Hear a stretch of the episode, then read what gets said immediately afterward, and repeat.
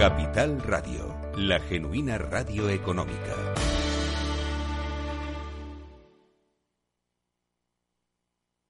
Inversión inmobiliaria con Meli Torres.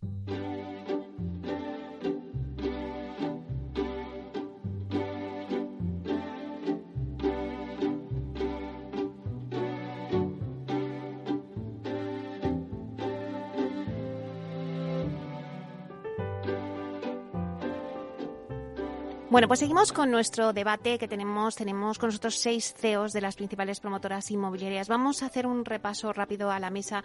Está con nosotros Juan Antonio Gómez Pintado, consejero delegado de Vía Agora y presidente de Asprima y APC España. Borja García Gochaga, que es consejero delegado de Neynor Homes. José Carlos Saz, que es consejero delegado de Hábitat Inmobiliaria eh, Miguel Ángel Peña, consejero delegado de Grupo La Residencial, y Francisco Pérez, consejero delegado de Culmia. David Martínez también está con nosotros, consejero delegado de Aedas Homes. Vamos a intentar conectar de nuevo con él. Eh, nos estaba diciendo antes de, que se cortara que bueno pues que la verdad el problema mayor que tenemos ahora mismo es la falta de suelo. Eh, David, a ver si podemos conectar contigo ahora. David, bueno, mm, la verdad es que hemos hablado sobre la ley de vivienda en esta primera parte y en esta segunda parte yo creo que nos vas a poder aportar mucho porque ya lo has anunciado y es la falta de suelo que tiene ahora mismo el sector inmobiliario, ¿no? Eh, así es, sin duda es el, es el problema estratégico que, eh, tenemos. Eh, en los últimos años el mercado de la, de la vivienda ha crecido significativamente y, eso ha eh, absorbido el suelo finalista que estaba, una parte muy importante del suelo finalista que estaba fabricado. Y la velocidad de absorción de ese suelo ha sido eh, mayor de la eh, velocidad de creación de suelos nuevos. ¿no? Por tanto, el problema lo tenemos ahí. Para, poder tener una industria sana que nos permita tener unos precios razonables y, bueno, pues estructurados por segmentos, necesitamos incrementar la oferta del suelo. Y como estaba comentando antes, eso lo podemos hacer de distintas formas. O bien fabricamos suelo nuevo o bien reciclamos suelo existente. Y en este segundo aspecto, en, el reciclado de suelo, tenemos muchas posibilidades. Eh, porque bueno, pues existe eh, una cantidad, un volumen significativo de suelo que ya está eh, urbanizado, que es fácilmente reurbanizable. Me refiero a eh, pues eh, suelos en polígonos que seguro que muchos hemos visto, muchas zonas, que, polígonos que se desarrollaron en, otras épocas y que ahora serían fácilmente reutilizables eh, dándoles un uso residencial. En segundo lugar, tenemos muchos barrios que están muy degradados y que sería fácilmente a través de la colaboración público-privada posible la creación de, nuevos espacios urbanos modernos y más densos. Y por último, como eh, apuntaba algún colega, eh, la cesión de suelos ociosos que están en manos de las administraciones públicas. Suelos que, durante muchos años han estado urbanizados y no han tenido un uso y que fácilmente se podrían destinar a, usos residenciales sin necesidad de enajenar los mismos. En definitiva, que hay muchas formas de fabricar suelo y que la solución a nuestro eh, problema estratégico pasa por, la, por la puesta de más suelo en el mercado. Bueno, es muy interesante lo que decía David. Eh, hay que fabricar suelo o reciclar el suelo existente. No sé qué pensáis vosotros. Borja. Hombre, eh, bueno, yo creo que en esto estamos todos de acuerdo, ¿no? En, eh, todos los, yo creo que todos los promotores estamos acusando una dificultad importante para, para poder llevar a cabo una actividad de una manera lo más normalizada posible a consecuencia de la falta de suelo. Pero bueno, yo creo que este es un tema también eh, que hay que bajarlo mucho al ámbito local otra vez, eh, porque son las ciudades al final y los pueblos eh, los que tienen la potestad de ir sacando suelo. Es verdad que en determinadas regiones o comunidades autónomas hay también planes sectoriales que son más o menos directrices en algunos lados con mayor o menor grado de, de, obligación hacia esas ciudades y pueblos pero también nos encontramos con, con la cruda realidad. Hay ciudades en España que más o menos han decidido que no necesitan más vivienda y por lo tanto mm, pues eh, no, están trabajando en planes para sacar suelo Eh, y eso es la cruda realidad. En esas ciudades, pues eh, la actividad promotora se resiente. Eh, el incremento de oferta, por lo tanto, desaparece y la figura de que exista un promotor desaparece. Es decir, el precio de la vivienda prácticamente está fluctuando en base al precio de la segunda mano. Entonces, hay, cuando hay problemas de incremento de demanda, pues se acusan muchísimo problemas de incremento tanto de precio de venta como de precio de alquiler. Eh, a la hora, perdón, eh, acabo ya, a la hora de, de eh, las ciudades que sí que están intentando, o los pueblos que sí que están intentando desarrollar suelo, pues muchas veces también se topan esas mismas ciudades y municipios con los problemas de la propia regulación de la administración, de cómo funciona el urbanismo en España que para ellos también representa una dificultad enorme a la hora de poder desarrollar suelos nuevos o, como dice David, de reciclar suelos existentes, ¿no? O regenerar eh, barrios o zonas industriales y las incorporando a la trama urbana. Al final son desarrollos urbanísticos que todos conocemos. Pues eh, nosotros en nuestra compañía recientemente hemos acabado, pues por ejemplo, en la ciudad de Bilbao, eh, unas promociones importantes en la zona de Bolueta pues eh, los planes parciales pues tienen más de 20 años. Estamos eh, comenzando también obras, por ejemplo, en zonas de regeneración urbana, en Zorrozaurre. Eh, el urbanismo y el plan parcial de la zona creo que se aprobó en 2002, o sea, digamos 20 años y se empiezan a colocar los primeros edificios. Entonces, bueno, ahí hay unos temas también de tiempos que la administración lo tiene que mirar, porque al final es la que regula todo esto. José Carlos, lo apuntabas tú antes, los largos procesos de desarrollos urbanísticos. Efectivamente, ese, es que ese, es el problema clave, porque eh, las vías y las formas las ha definido David perfectamente, digamos, de una forma muy estructurada y muy clara. Bueno, pues tendremos que trabajar con, la legislación y simplificar trámites. Yo voy a poner un ejemplo muy sencillito y, a lo mejor un, poco tonto, pero yo creo que para ayudar a que, a que los oyentes lo, comprendan. Y vaya por delante que yo no soy un, un experto urbanista. Pero a mí me llama mucho la atención y es, y es muy curioso a medida que voy aprendiendo y voy viendo eh, cómo resulta que cuando se tramita, y me, me corregís vosotros que, sabéis de esto mucho más que yo, cuando se tramita un plan general, pues resulta que hay que pedir una serie de informes sectoriales que tienen que dar el ok y la autorización, ¿no? Y en, y en ese plan general, bueno, pues ya se está limitando, vamos a poner un ejemplo muy tonto, pues las alturas, muy probablemente, ¿no? Eh, y entonces, bueno, pues entre los diferentes informes sectoriales que hay que pedir, uno de ellos hay que pedirlo a esa, ¿no? A la Agencia Estatal de, Seguridad Aérea. Bueno, pues se pide ese informe sectorial, que tarda lo que tarda. Es cierto, y de reconocer aquí públicamente además que a esa es de los que mejor funcionan y de los que más rápido, más rápido responden, que hay otros, otros muchos que todos conocemos que no. Responden autorizando y diciendo, oye, esto está ok, perfectamente, fenomenal. Y ahora llegas y a lo mejor hay que hacer o un plan parcial, o una adaptación, o un estudio de detalle. Y entre la documentación que hay que presentar, tienes que volver a pedir los mismos informes sectoriales y otra vez tienes que ir a esa a darle más trabajo, ¿eh? a decir, oye, que voy a poner esta altura, pero vamos a ver, si la altura, si usted cumple el plan general, ¿para qué vuelve usted a preguntar?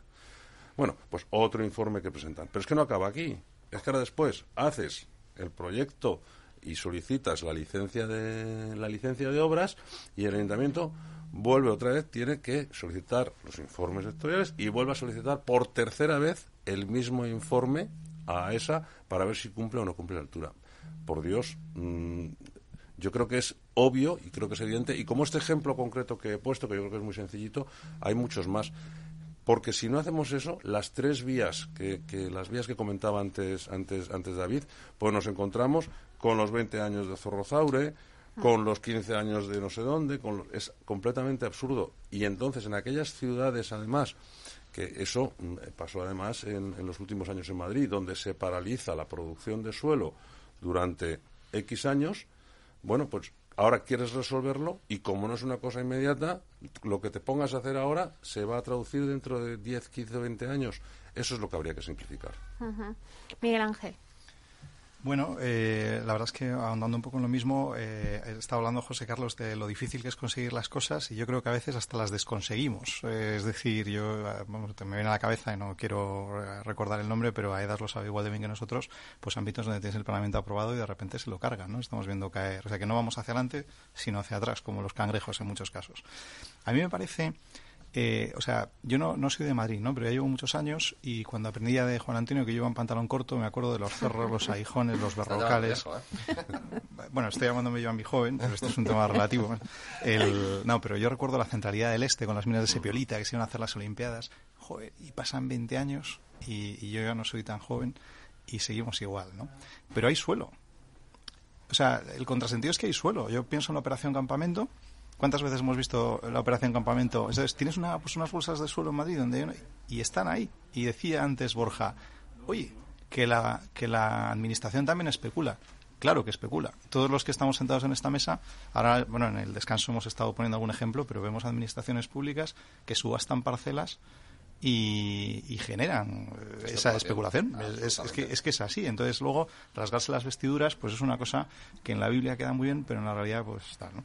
Entonces, eh, ¿cuál es el punto que yo quiero señalar? Es decir, hay suelo. Y en un sitio como Madrid, a mí se me ocurren los carriles, sales por Alcobendas, da igual la nacional que cojas, hay suelo, pues fabriquémoslo. Y lo que no puede ser es que tardes 30 años. Eh, o sea, no puede ser que los plazos administrativos ya no sean, es que son geológicos y, no, y, así, no, así no puede ser. Entonces, la solución al problema, yo es que de verdad que no la veo tan difícil. Es más, tenemos un ejemplo en Estados Unidos facilísimo, que es comparar lo que pasa en California con lo que pasa en Texas. ¿Por qué creéis que las tecnológicas están yendo de California a Texas? Seguro que hay temas fiscales y tal, pero seguro que no es un tema fiscal algo que si California ve que se le va a Apple o, o Tesla, no puede arreglar, lo arreglan. El problema es que tú en, el coliving se inventó en California y es porque ya no había espacio ni había suelo y en cambio en Texas el mercado del suelo está prácticamente liberalizado y estás viendo pues que Texas crece y California se está quedando ahí atascado, ¿no? O sea que Paco. Mira, yo yo te diría que el mundo va hacia la sostenibilidad y sobre todo en el entorno que estamos nosotros, que es en Europa, ¿no? Por eso tenemos estos problemas que tenemos ahora con la energía, con el precio. Si alguien se pensaba que esto de del control de emisiones nos iba a salir gratis, pues ahora al cabo de un tiempo tomas la decisión y aterriza. El mundo, el mundo de, la vivienda va a la concentración eh, en las grandes ciudades. Nos guste o no nos guste. En estos momentos tenemos un 60% más o menos en las grandes ciudades y en 2050 en España ¿eh? pensamos que va al 80%. Esto supone que hemos de hacer ciudades densas y alguien se pensaba que por la pandemia nos íbamos a volver todos a la casita y y pues esto no, va a ser posible porque esto va contra, contra un poco esa sostenibilidad. Entonces, ¿qué está pasando? Pues que realmente las necesidades otra vez no se ajustan con, con cómo va la administración en estos casos. Fijaros un, poco las dos áreas metropolitanas importantes, más grandes, y, hablo por referencia, por no hablar de más. ¿eh? Madrid tiene en estos momentos, si miramos su planeamiento, para hacer 200.000 eh, viviendas. Si haces un cálculo así a, grandes números, te diría, eso va a suponer que los privados, que son propietarios, van a tener que invertir entre 5.500 y 6.000 millones para convertir aquello en suelo urbanizado. Grandes e importantes cifras. En Barcelona, en cambio, toda la situación ha llevado a que la cosa es mucho más pequeñita. Estamos hablando de, de 50.000 viviendas. ¿no? Pero esto quiere decir que este impulso eh, está, se están desarrollando y la iniciativa privada está tirando. A, mí me, importa mucho este sector y me importa, fijaros que siempre las cosas hay que ponerlas en su justo término. Por suerte, estamos hablando del problema del alquiler en un país donde el alquiler solo es un 24%. Si estuviéramos, ¿por qué, ¿por qué genera los líos que genera en Alemania? Pues porque, porque sobrepasa el 50% del alquiler. Pero aquí, digo, por suerte, desde este punto de vista, tenemos, tenemos un 24%, eh, por ciento, que deberíamos tener un 6 o 7 puntos más para igualarnos a Europa, para que se generara una, eh, bolsas de alquileres que bajaran el precio, que hubiera movilidad laboral. Eh, perfecto. Lo digo para ir a compasar las cosas, pero a mí me preocupa un sector, un sector económico que es muy importante para nuestra economía. Si tú juntas al final construcción, servicios inmobiliarios y promoción inmobiliaria, en España estamos en un 16% de PIB.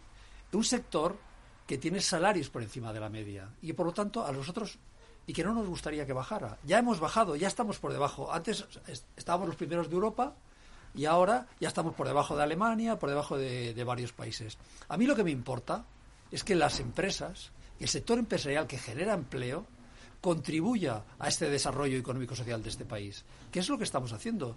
Los que estamos en esta mesa estamos en muchos de estos planeamientos sabiendo que en los próximos años vamos a tener que invertir mucho dinero, invertir para hacer promoción nosotros y para que esos, esos sectores haya un 30, un 40 o un 45% de vivienda protegida, que va a permitir esa vivienda asequible. Entonces, lo que estamos pidiendo desde hace mucho tiempo es que se generen las condiciones, la legislación, la agilidad por parte de la Administración para que todo este trabajo se pueda hacer, para que seamos ese país que se puede comparar con los estándares europeos. Y lamentablemente lo que nos encontramos muchas veces es que frente a situaciones como el problema del alquiler se saca una, una ley que lo que va a hacer es controlar precios. lo, más importante, cuando dices, pues si no funciona, yo les lo digo, pero si es que, independientemente de todo, si es que no ha funcionado en ningún país, dime uno. No, pero es que tú te vas a California, te vas a París, te vas a Alemania, es igual, me voy, si quieres, a Suecia. Si Suecia es el paradigma de cómo puedes fastidiarla, ¿eh? porque están controlando los alquileres desde el año 40 y lo que han hecho, además con, una, con un control muy estricto con, los sindicatos de, inquilinos y demás, y es miraos Estocolmo, es uno de los países donde hay mayor problema. dices, pero no tendrán parque de alquiler social. No, no, tienen un parque de alquiler social, uno de los más grandes de Europa, pero tienen un problema. ¿Por qué? Porque la, gente no quiere invertir. Y si no quiere, y si no quiere invertir, esto va, señores, de que haya empleo, y el empleo no lo va a generar la administración. Y por lo tanto, nuestro sector, que es un sector importante para la economía de España, tiene que ser un sector pujante, que tire adelante, que genere bienestar social. Y nosotros estamos dispuestos a generar bienestar social. Hemos dado el paso de decir, no, no, no vamos a hacer solo nuestras viviendas para venderla, es que vamos a hacer viviendas asequibles. Pero pongan ustedes un poco de lo suyo. Estamos hablando de la operación campamento. Yo recuerdo cuando dijeron, no, no, plan 20.000, ¿no? 20.000 viviendas. A ver, ¿dónde están? Pero si es que os habéis liado con, el planeamiento urbanístico, vosotros mismos, las administraciones, entre las comunidades autónomas. Y hoy solo, de todas esas 20.000, yo creo que solo está disponible en las mil viviendas del centro de Valencia, de todos los suelos que estaban en manos de, del ministerio y que ya repartieron las fichitas, yo creo, en el, en el meeting point en el SIMA del año, de, del año 17. Y no se han hecho los planeamientos. Por favor, correspondamos con las necesidades sociales, con una actuación de la Administración proactiva que no vaya solo a intentar limitar eh, la iniciativa, porque controlar el alquiler, tirándonos para atrás y viendo lo que ha pasado en los últimos años, lo único que hace es restringir el mercado.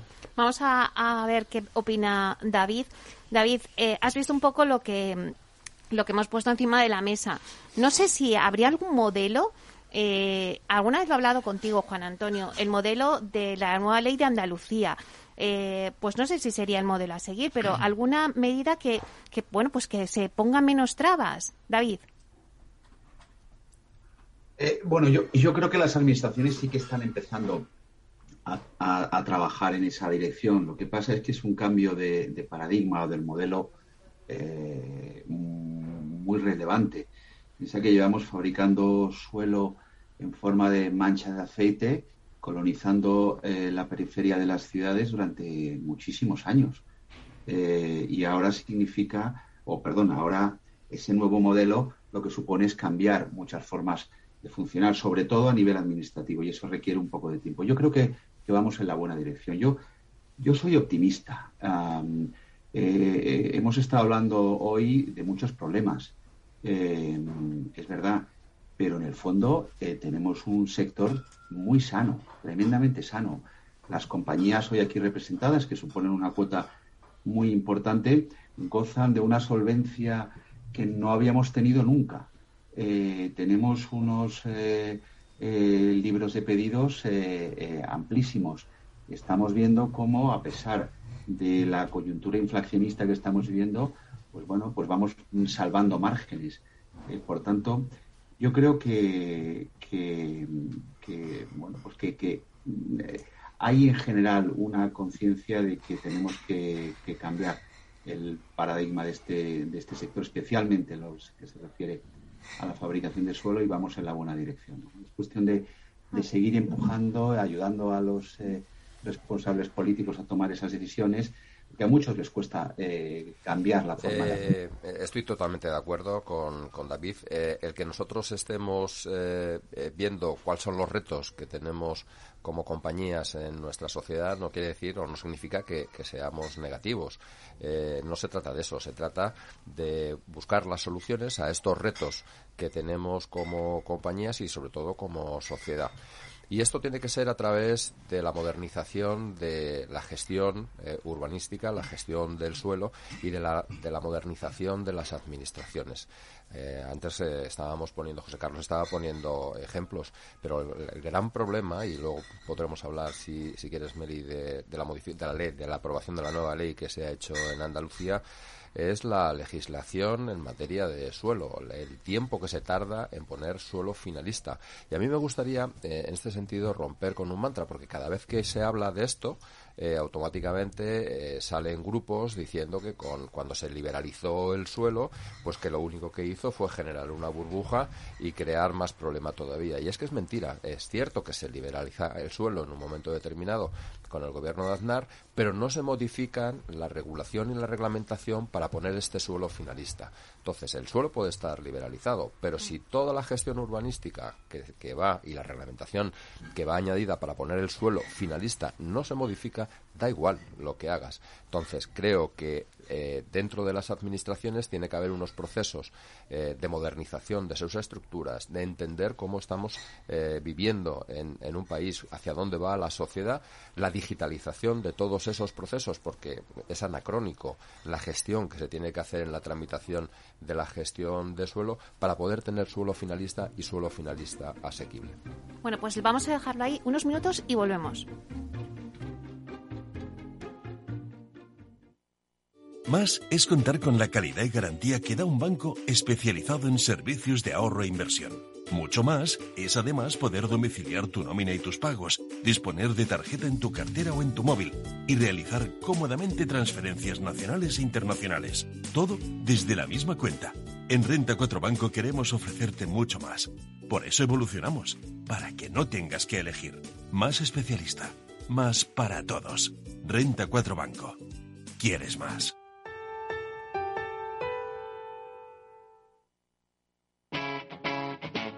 Capital Radio.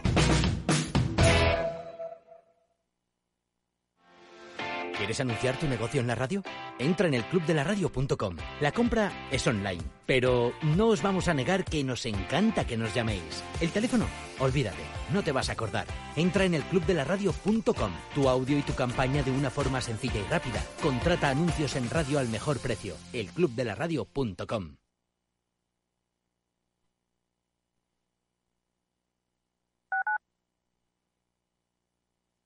Escuchas Capital Radio, Madrid 105.7, la radio de los líderes. Disfruta de la mejor cocina gallega en Montes de Galicia. Todo un clásico moderno en el barrio de Salamanca. Disfruta de la variada dieta atlántica, de las mejores carnes y pescados tratados con respeto y transparencia y regados con una de las mejores bodegas de la zona. En grupo, en familia o en pareja, Montes de Galicia te ofrece el espacio perfecto en cada ocasión. Esto te estás perdiendo si no escuchas a Luis Vicente Muñoz en Capital, La Bolsa y la Vida. Las posiciones cortas lo que son es el buitre que devora el cadáver. El cadáver es anterior, ha muerto antes. No te confundas. Capital, La Bolsa y la Vida, el original. Muy buenas, mi nombre es Sergio Fernández y estoy aquí para invitarte al primer programa de criptomonedas de la radio española. ¿Quieres saber qué es un Bitcoin? ¿Qué es esto de Cardano, Solana, Ethereum? Todo esto te lo vamos a contar en Cripto Capital de lunes a jueves de aquí en Capital Radio.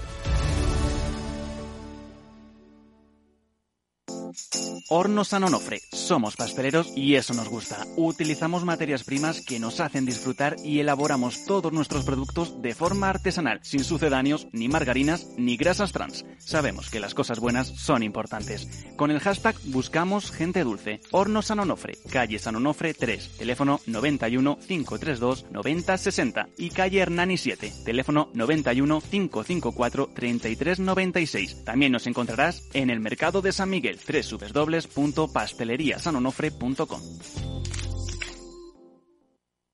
Nos gusta que las personas tengan opinión propia. Quienes aquí hablan también expresan su propia opinión. No representan la opinión de Capital Radio.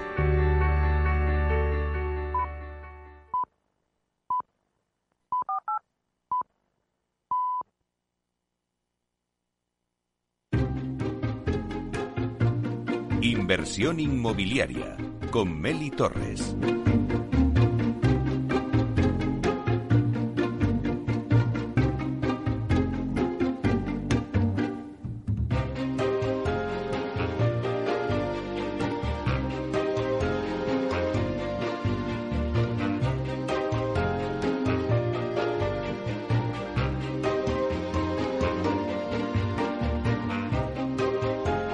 Bueno, pues ya eh, afrontamos este debate que ya llevamos casi dos horas, os lo estaba comentando antes, pero es que el tiempo vuela. La verdad es que yo estaría aquí todo el día con vosotros porque es que eh, no solamente enseñáis un montón a los oyentes que nos estáis escuchando, o sea, hemos dado tantos datos que habéis eh, dicho en esta mesa que yo he hecho un máster hoy en esta mesa. Pero bueno, ya la última recta final de esta media hora eh, sí que me gustaría que hablásemos un poco de, digitalización en el sector inmobiliario. ¿no? Yo creo que, eran los como los tres patas, los tres retos, la ley de vivienda, eh, hablar del suelo y luego de la digitalización, porque bueno, la pandemia sí que nos ha acelerado todo ese proceso pero quiero que, se digan ideas en este debate de, qué se puede hacer ¿no? para digitalizar eh, el sector inmobiliario. No sé si debemos seguir el modelo para, pues para agilizar todas esas trabas urbanísticas que tenemos y que antes comentamos, Juan Antonio, si el modelo de, de la ley de Andalucía es viable.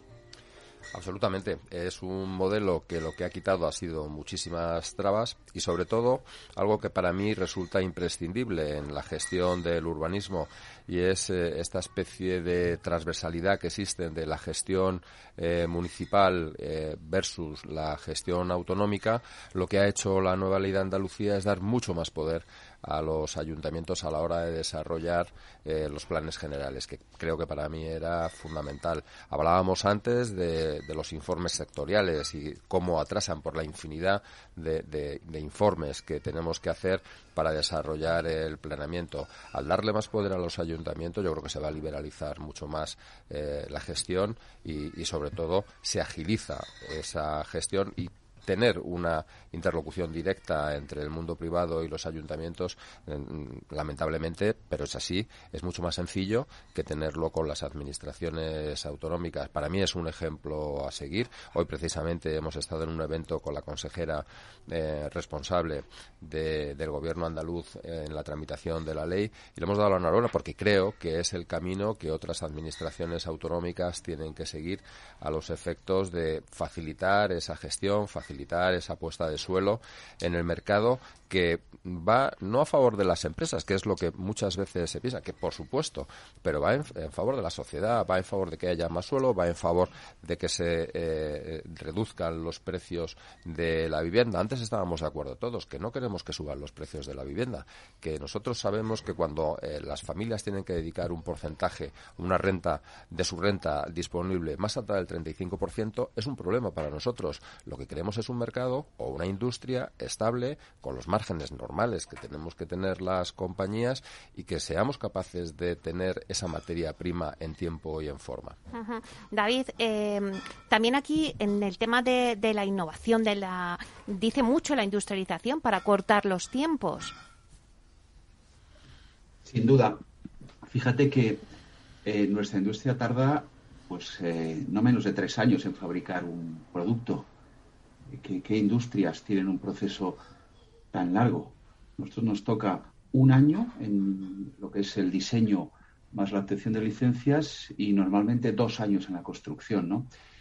Eso tiene un impacto tremendo en la rentabilidad sobre, sobre el capital y, necesitamos ser mucho más eficientes para poder seguir atrayendo eh, inversores. Y por eso yo creo que todos eh, nos hemos embarcado en, en nuestro sector en un proceso de ir eh, avanzando en la industrialización de, elementos constructivos, ¿no? bien sean fachadas, eh, cuartos de baño o incluso la industrialización modular y completa de un, de un edificio. Eso es lo que nos va a ser o a permitir ser mucho más eficientes en el futuro. Aparte de la industrialización, ¿Qué otros, eh, bueno, pues qué otros proyectos tiene que tomar ya y sacar adelante el sector inmobiliario para agilizar los procesos? Borja. Pues eh, no te sabría decir, Meli. O sea, yo creo que, a ver, yo creo que eh, por parte de la industria, yo creo que se está haciendo un esfuerzo importante en los últimos años. Eh, creo que se está invirtiendo bastante en desarrollo de la gestión y de la tecnología y la incorporación de la tecnología en todo lo que es la gestión de todas las, sobre todo las grandes promotoras, yo creo, que están traccionando hmm. mucho en todo, ¿no? Pues yo creo que desde el diseño, pues eh, cómo se conceptúa hoy en día, cómo se modela un edificio a través de, del BIM. Eh, eh, yo conozco un poco de cómo funcionan las compañías que están aquí sentadas, cómo funcionan los flujos de información, la toma de decisiones, las aplicaciones tecnológicas que todas disponen hoy en día para eh, eh, tracear bien los procesos, para eh, marcar KPIs que sean fiables, para establecer programas de mejora continua. Yo creo que en general la industria de la promoción ha hecho un esfuerzo muy importante estos años. Es importante ahora, como están diciendo mis compañeros, que la administración también venga detrás. Yo, dentro de los grandes retos de la aplicación de la ley de Andalucía, eh, que estaba comentando Juan Antonio, yo creo que uno de los grandes retos que tiene es también incorporar, y me consta que determinados municipios en Andalucía están dando mucha importancia también a esto, incorporar también la tecnología para que podamos hablar el mismo lenguaje. Hmm. Eh, muchas veces tenemos un poco la sensación de que nosotros estamos trabajando en un lenguaje que es más del siglo XXI y la administración está trabajando en un lenguaje del siglo XX o incluso del XIX. Y eso, eso nos paraliza mucho todo el desarrollo. Eh, yo creo que, que, también en la parte, por ejemplo, de comercialización se ha hecho un esfuerzo muy importante eh, por mm. parte del, inmobiliario. En las plataformas de alquiler, eh, las aplicaciones también que están saliendo, pues son hoy en día, pues yo creo que punta de lanza también tecnológica. Y por lo tanto, yo creo que la iniciativa privada sí sabe, como estaba comentando David, que parte de su competitividad depende de esto y por lo tanto la apuesta es clarísima por parte del sector y lo que bueno pues lo que nos gustaría es eh, también pues, pues, yo por ejemplo también dentro del el comienzo del debate que hemos eh, hablado de la ley de vivienda que se hubiera reservado un pequeño capítulo no para la mejora de esto. Para cuándo José Carlos el, el notario digital bueno, fíjate, yo, yo me gustaría, eh, eh, antes de hablar del, del, notario digital, que yo creo que eso va un poco por la vía del, del blockchain y ahí además podemos pisar o levantar alguna, alguna ampolla, eh, a mí me, gustaría insistir en lo, que, en lo que comentaba Borja y romper una lanza en favor del, del sector, porque se nos ha criticado mucho de inmovilistas, de arcaicos, de que seguimos haciendo las cosas como siempre.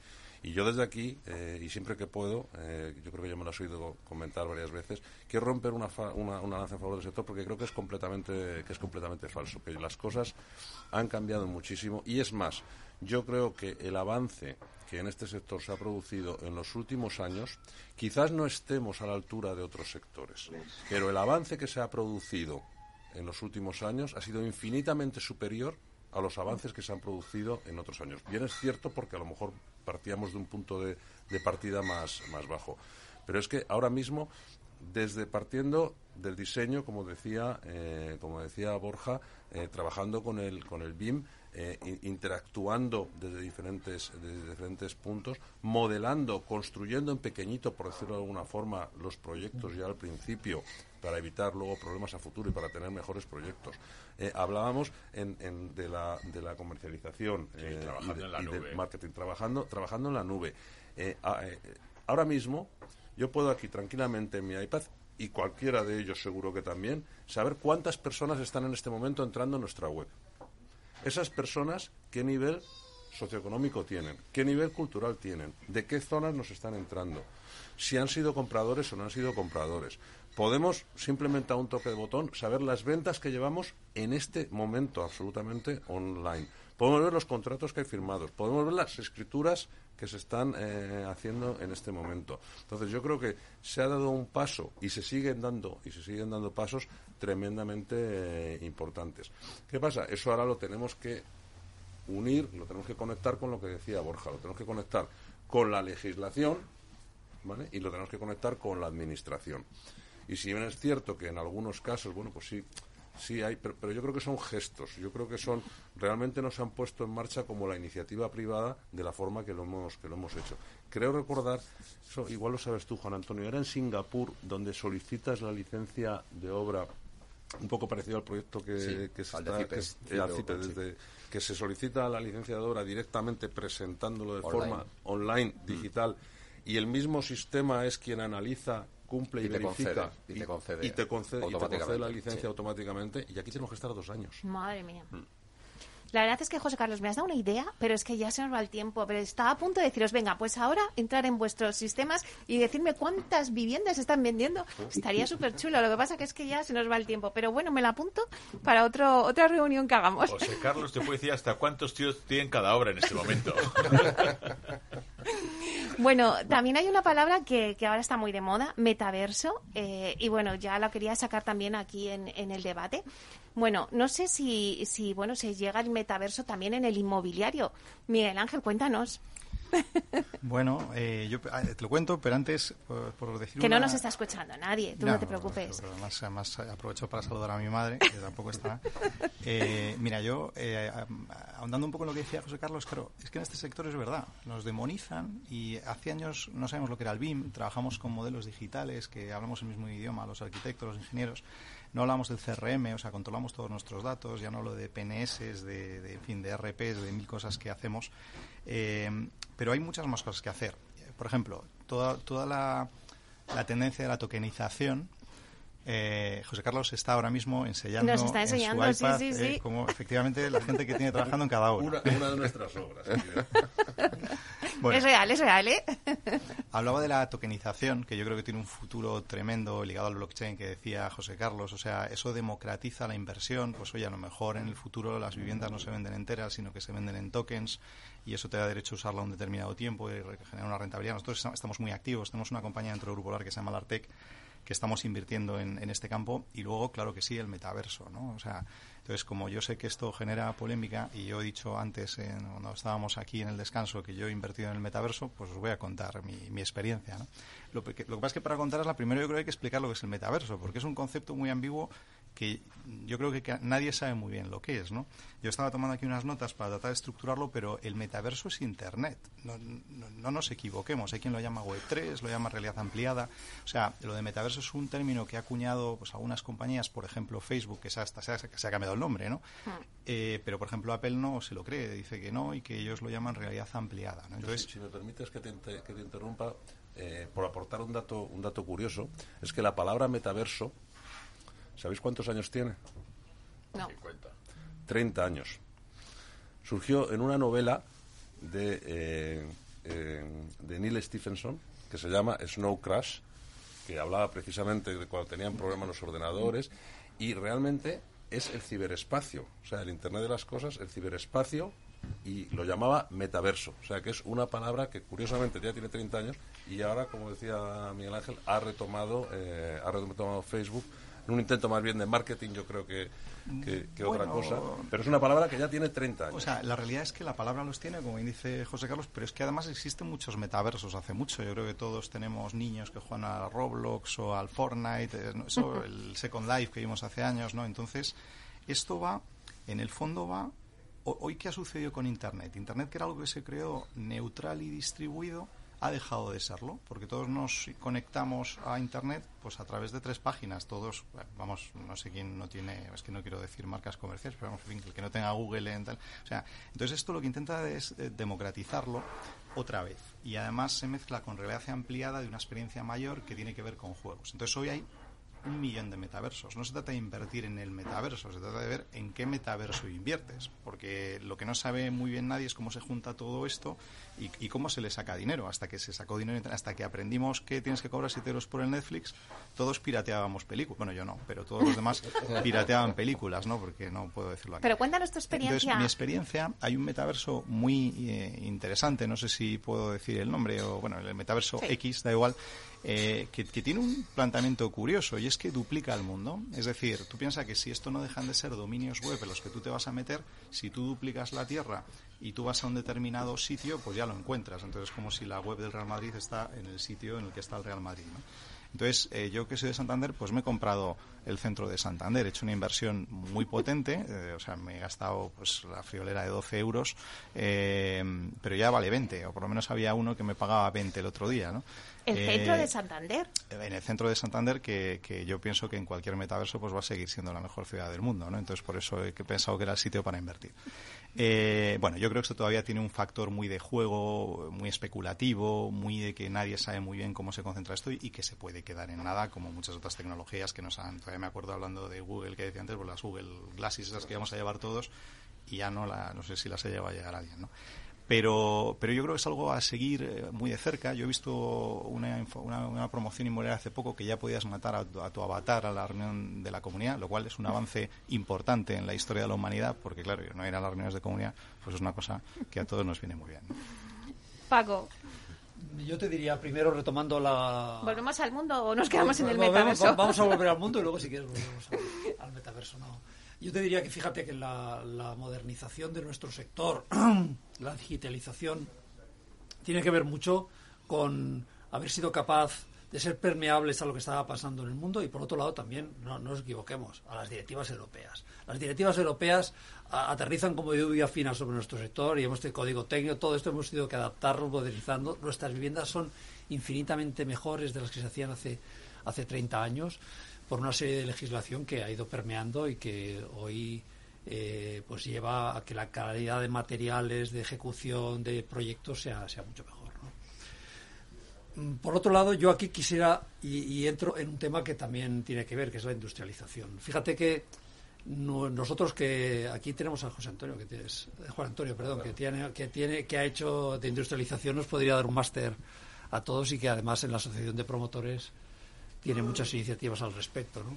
Pero nosotros que también habíamos hecho temas de, de industrialización, nos hemos metido en el plan Vive de Madrid con, con- para hacer 1.700 viviendas 100% industrializadas. Nosotros pensamos que esto sí que es un avance en cuanto a hacer viviendas eficientes eh, en un plazo mucho más mucho más rápido, mm, intentando acotar el problema que tenemos ahora ¿no? de- del aumento de precios. Yo aquí también quisiera romper una, una lanza por aquellas administraciones que hacen las cosas bien, porque de forma tradicional, sin tener que ir al metaverso a tramitar nada. Fijaros que nosotros hemos participado en varios procesos. El proceso de Plan Vive de Madrid, desde el momento que se sacó, en un año hemos tenido la adjudicación definitiva y nosotros tardamos un mes más en presentar licencia en todos los sitios. En 13 meses ya tenemos presentadas licencias en cinco ayuntamientos y esto ha sido una administración, que es la, eh, la Administración de la Comunidad de Madrid, que se ha puesto de verdad para resolver un problema. Yo creo que y ahí tenemos que, hacer esfuerzos, modificar las leyes, pero también la ciencia, a veces la industrialización. La industrialización para mí es un paso que hemos que estamos dando todos y el sector va para allá. O sea, el sector tiene que ir para allá y para esto es verdad que también tendremos que flexibilizar ciertas cosas de la, normativa urbanística. No puede ser que un planeamiento que se empezó de estos buenos que se empezaron el año 2005 esté aprobándose la reparcelación el año 2022 y que suponga en un área metropolitana de las importantes, ¿eh? que haya 4.000 viviendas, mm, 2.500 libres y hayan previsto una densidad en, en pisos, no en casas, de que la vivienda tiene que tener 120 metros, la más pequeña. Dices, ¿dónde vas? Eso va contra la ciudad densa, va contra todo. O hay flexibilidad aquí, o hay flexibilidad en la normativa urbanística para que podamos industrializar. El problema que tenemos es que muchos de los planeamientos, cuando vemos la normativa urbanística que han aprobado, no se puede industrializar. ¿eh? Ni siquiera para hacer vivienda asequible. Este es uno de los problemas que estamos mirando en nosotros en muchos proyectos de vivienda asequible que nos miramos. Es que miramos la normativa urbanística y no se puede industrializar. Y tenemos que. Esa es una línea que hemos empezado. Algunos. Yo también quisiera romper una lanza. Pero hoy estamos aquí en esta mesa sentados promotores grandes que si os miráis representamos aproximadamente el 20% de- del sector en España. Tenemos al, al presidente de todos los promotores de España aquí sentados. Mirad, yo últimamente he hecho un aterrizaje, porque a veces estamos tan ocupados en lo nuestro, de vez en cuando hay que sacar la cabecita básicamente para que no se te coman, ¿no? Y mirar qué pasa alrededor. Pero me he dedicado a ver qué le estaba pasando al tejido empresarial pequeño. Juan Antonio le tiene cogido el pulso porque, porque son, son miembros. Y realmente se están espabilando. O sea, esto, este, esta situación que estamos eh, comentando hoy aquí y que ahora tú estabas tratando de digitalización, está permeando en todo el sector nuestro, aunque sean pequeños. Yo me he quedado muy impresionado de cómo han avanzado. Antes refinanciaban compra de suelo, ahora refinanciación compra de suelo, se han espabilado. Todo el mundo, los que no trabajan con fondos, trabajan con family office, que invierten desde el principio.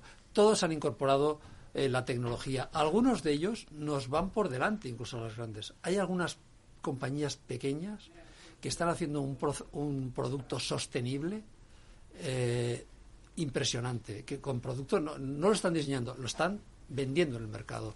O sea, yo rompo aquí una lanza por el sector en global, no por los que estamos en esta mesa, que somos un 20% más o menos de, del sector. Yo creo que esto es muy importante. Es un sector que está avanzando en la modernización de forma muy sólida.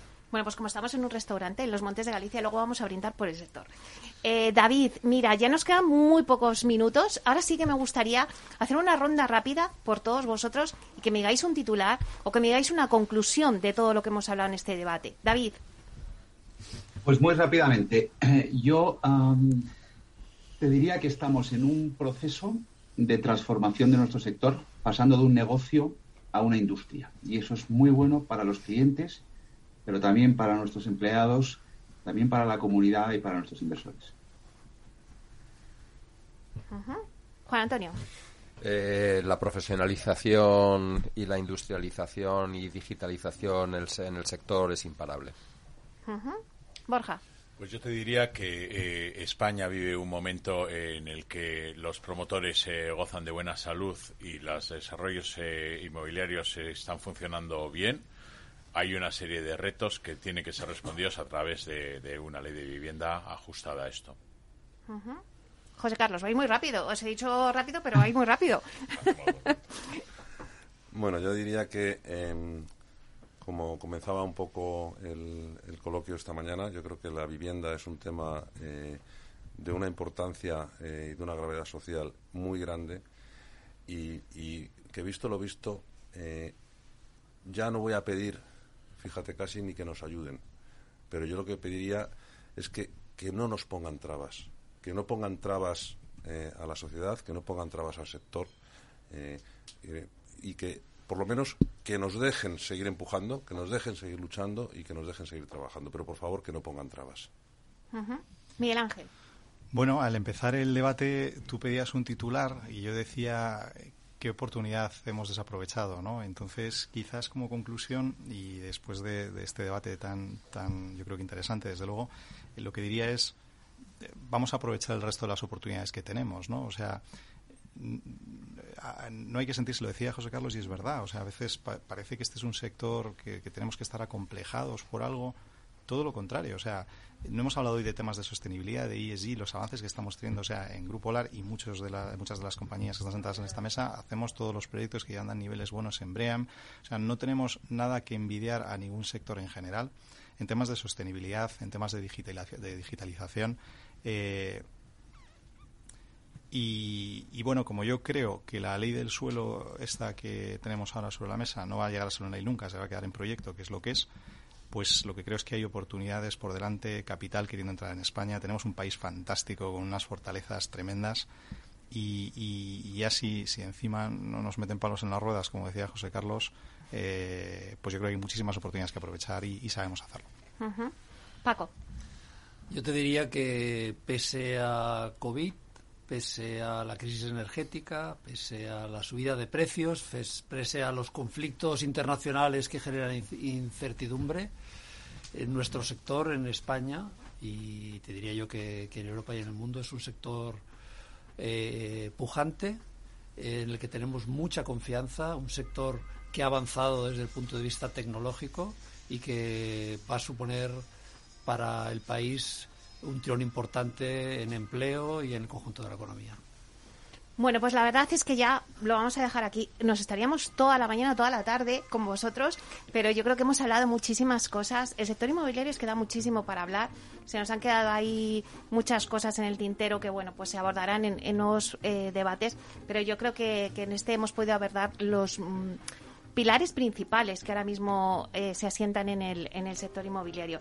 Así que solo me queda que despediros, daros las gracias eh, muchísimas gracias, Juan Antonio Gómez Pintado, consejero delegado de Vía Agora y presidente de Asprima y APC España. Muchísimas gracias. Gracias a ti, Meli. También gracias a Borja García Gochaga, consejero delegado de Ninos Muchísimas gracias, Borja. Muchas gracias a ti. A José Carlos Saz, consejero delegado de Hábitat Inmobiliaria. Muchas gracias por estar aquí. Muchas gracias, Meli. Un placer. También a Miguel Ángel Peña, CEO de Residencial de Grupo LAR. Muchísimas gracias, Miguel Ángel. Muchas gracias a ti. Francisco Pérez, consejero delegado de Culmia, muchísimas gracias. Gracias a ti, Meli. Te reconocemos tu capacidad de juntarnos a todos, que no es fácil. y también a David Martínez, consejero delegado de AIDAS. Muchísimas gracias, David, que aunque has estado ahí en la distancia, pero has estado, que es lo importante. Muchas gracias, Meli. Estoy seguro que, que el que les invites a un aperitivo ahora tiene mucho que ver con esa capacidad de convocatoria que Pasarlo bien, disfrutar. Bueno, pronto, cuando el COVID nos lo permita, nos, nos, juntaremos todos y podremos tener una comida y charlaremos más ameno. Bueno, pues muchísimas gracias de verdad a todos por estar aquí. Y bueno, a ustedes, señoras y señores que nos escuchan al otro lado de las ondas, gracias por estar ahí y compartir este espacio con nosotros. Gracias también de parte del equipo que ha hecho posible este espacio, a Miki Garay y a Félix Franco en la realización técnica y, de, y me despido también de, de quien les habla, Meli Torres. Les esperamos el próximo jueves y viernes. Mañana también les esperamos aquí en Inversión Inmobiliaria. Hasta entonces, que sean felices.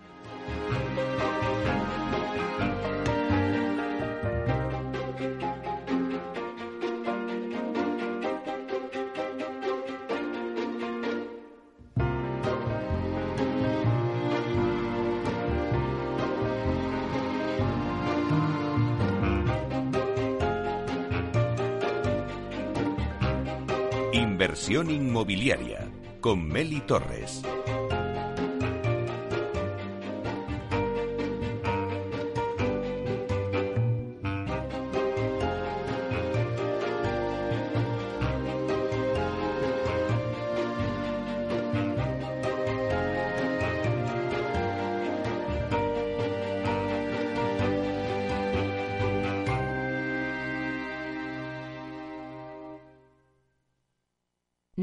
Homes les ha ofrecido inversión inmobiliaria con Meli Torres.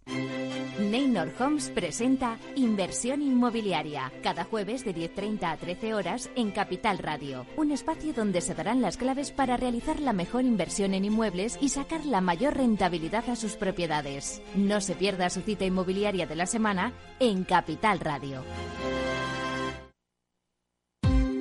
Ya no estamos en la era de la información, estamos en la era de la gestión de los datos y de la inteligencia artificial. El tratamiento inteligente de estos datos proporciona un valor enorme a las empresas en sus procesos de negocio. En Piper Lab ayudamos a nuestros clientes a tomar decisiones de negocio basadas en datos. Escúchanos todos los lunes en el espacio de Big Data de Capital, la Bolsa y la Vida. Capital Radio Madrid 105.7 Disfruta de la mejor cocina gallega en Montes de Galicia. Todo un clásico moderno en el barrio de Salamanca. Disfruta de la variada dieta atlántica, de las mejores carnes y pescados tratados con respeto y transparencia y regados con una de las mejores bodegas de la zona. En grupo, en familia o en pareja, Montes de Galicia te ofrece el espacio perfecto en cada ocasión. ¿Has vuelto a los atascos? Forma parte de la vida de Madrid y esa vida va aparejado con atasco. Realmente el atasco que te absorbe la energía es el de la entrada a trabajar o cuando llegas tarde a una reunión o cuando vas a dejar a tu hijo en el colegio y va a perder va a perderse la primera hora de clase. Cuando vengas a Madrid, chulona. Reconduce tus números. Voy a ser temperatriz de lavapiés. Desatasca tus inversiones. Y alfombrarte con claveles la gran vía. Recalibra tus cuentas. Bañarte con vinillo de Jerez. Que no se atasque tu economía. Sintoniza Capital Radio. No me gusta el mundo atascado. En el balance nos preocupamos por nuestros hijos por su vinculación con el mundo de Internet y las redes sociales, y analizamos sus riesgos de la mano de Pilar Rodríguez en Familias Enredadas, todos los lunes a las ocho y media de la tarde en El Balance, Capital Radio. En el restaurante Gaztelubides somos rigurosos con la selección del producto para crear recetas imaginativas que acompañamos de una bodega generosa y brillante y de nuestra magnífica terraza durante todo el año. Restaurante Gaztelubide, carretera de La Coruña, kilómetro 12200, La Florida. Teléfono 91 372 8544. Una recomendación del programa gastronómico Mesa y Descanso.